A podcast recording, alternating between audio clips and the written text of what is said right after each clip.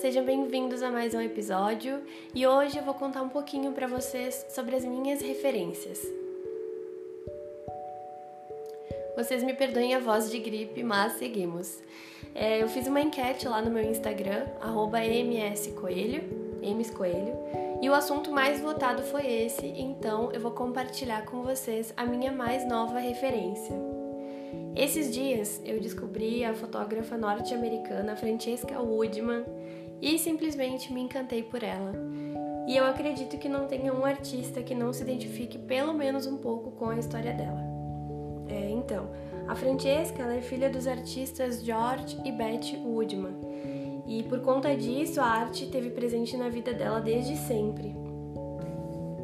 Durante o ensino médio, ela ganhou uma câmera fotográfica do pai e a partir de 1975 ela começou a frequentar uma escola de design, já sabendo que a arte que representava ela era a fotografia.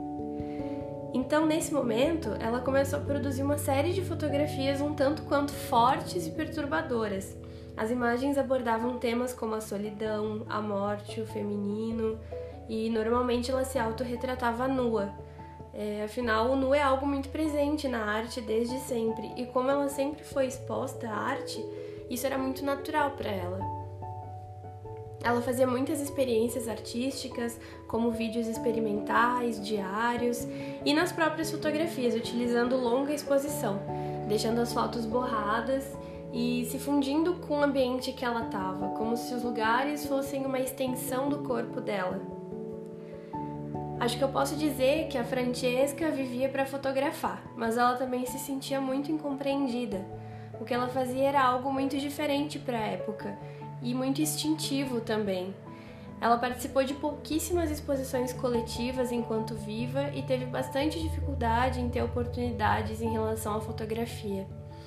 Ela tinha noção que o trabalho que ela fazia era carregado de uma grande força poética, mas ela também se sentia muito frustrada por nunca conseguir o reconhecimento que ela esperava. Aos 22 anos, ela se suicidou pulando de um edifício de Manhattan, em Nova York, e foi reconhecida pelas roupas que usava, porque o rosto ficou irreconhecível. No aniversário de 30 anos da sua morte, em 2011, foi lançado o documentário The Woodmans, teve acesso a fotos, vídeos e diários privados dela. Em 1973, ela escreve: Na esperança de que meu trabalho dê certo.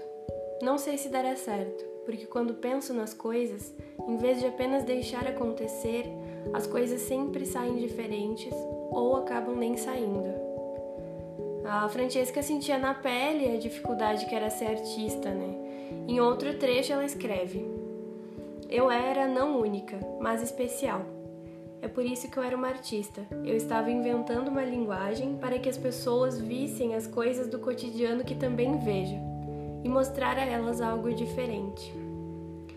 Após a morte dela, o trabalho da Francesca finalmente foi reconhecido, com vários livros publicados e diversas exposições individuais ao redor do mundo.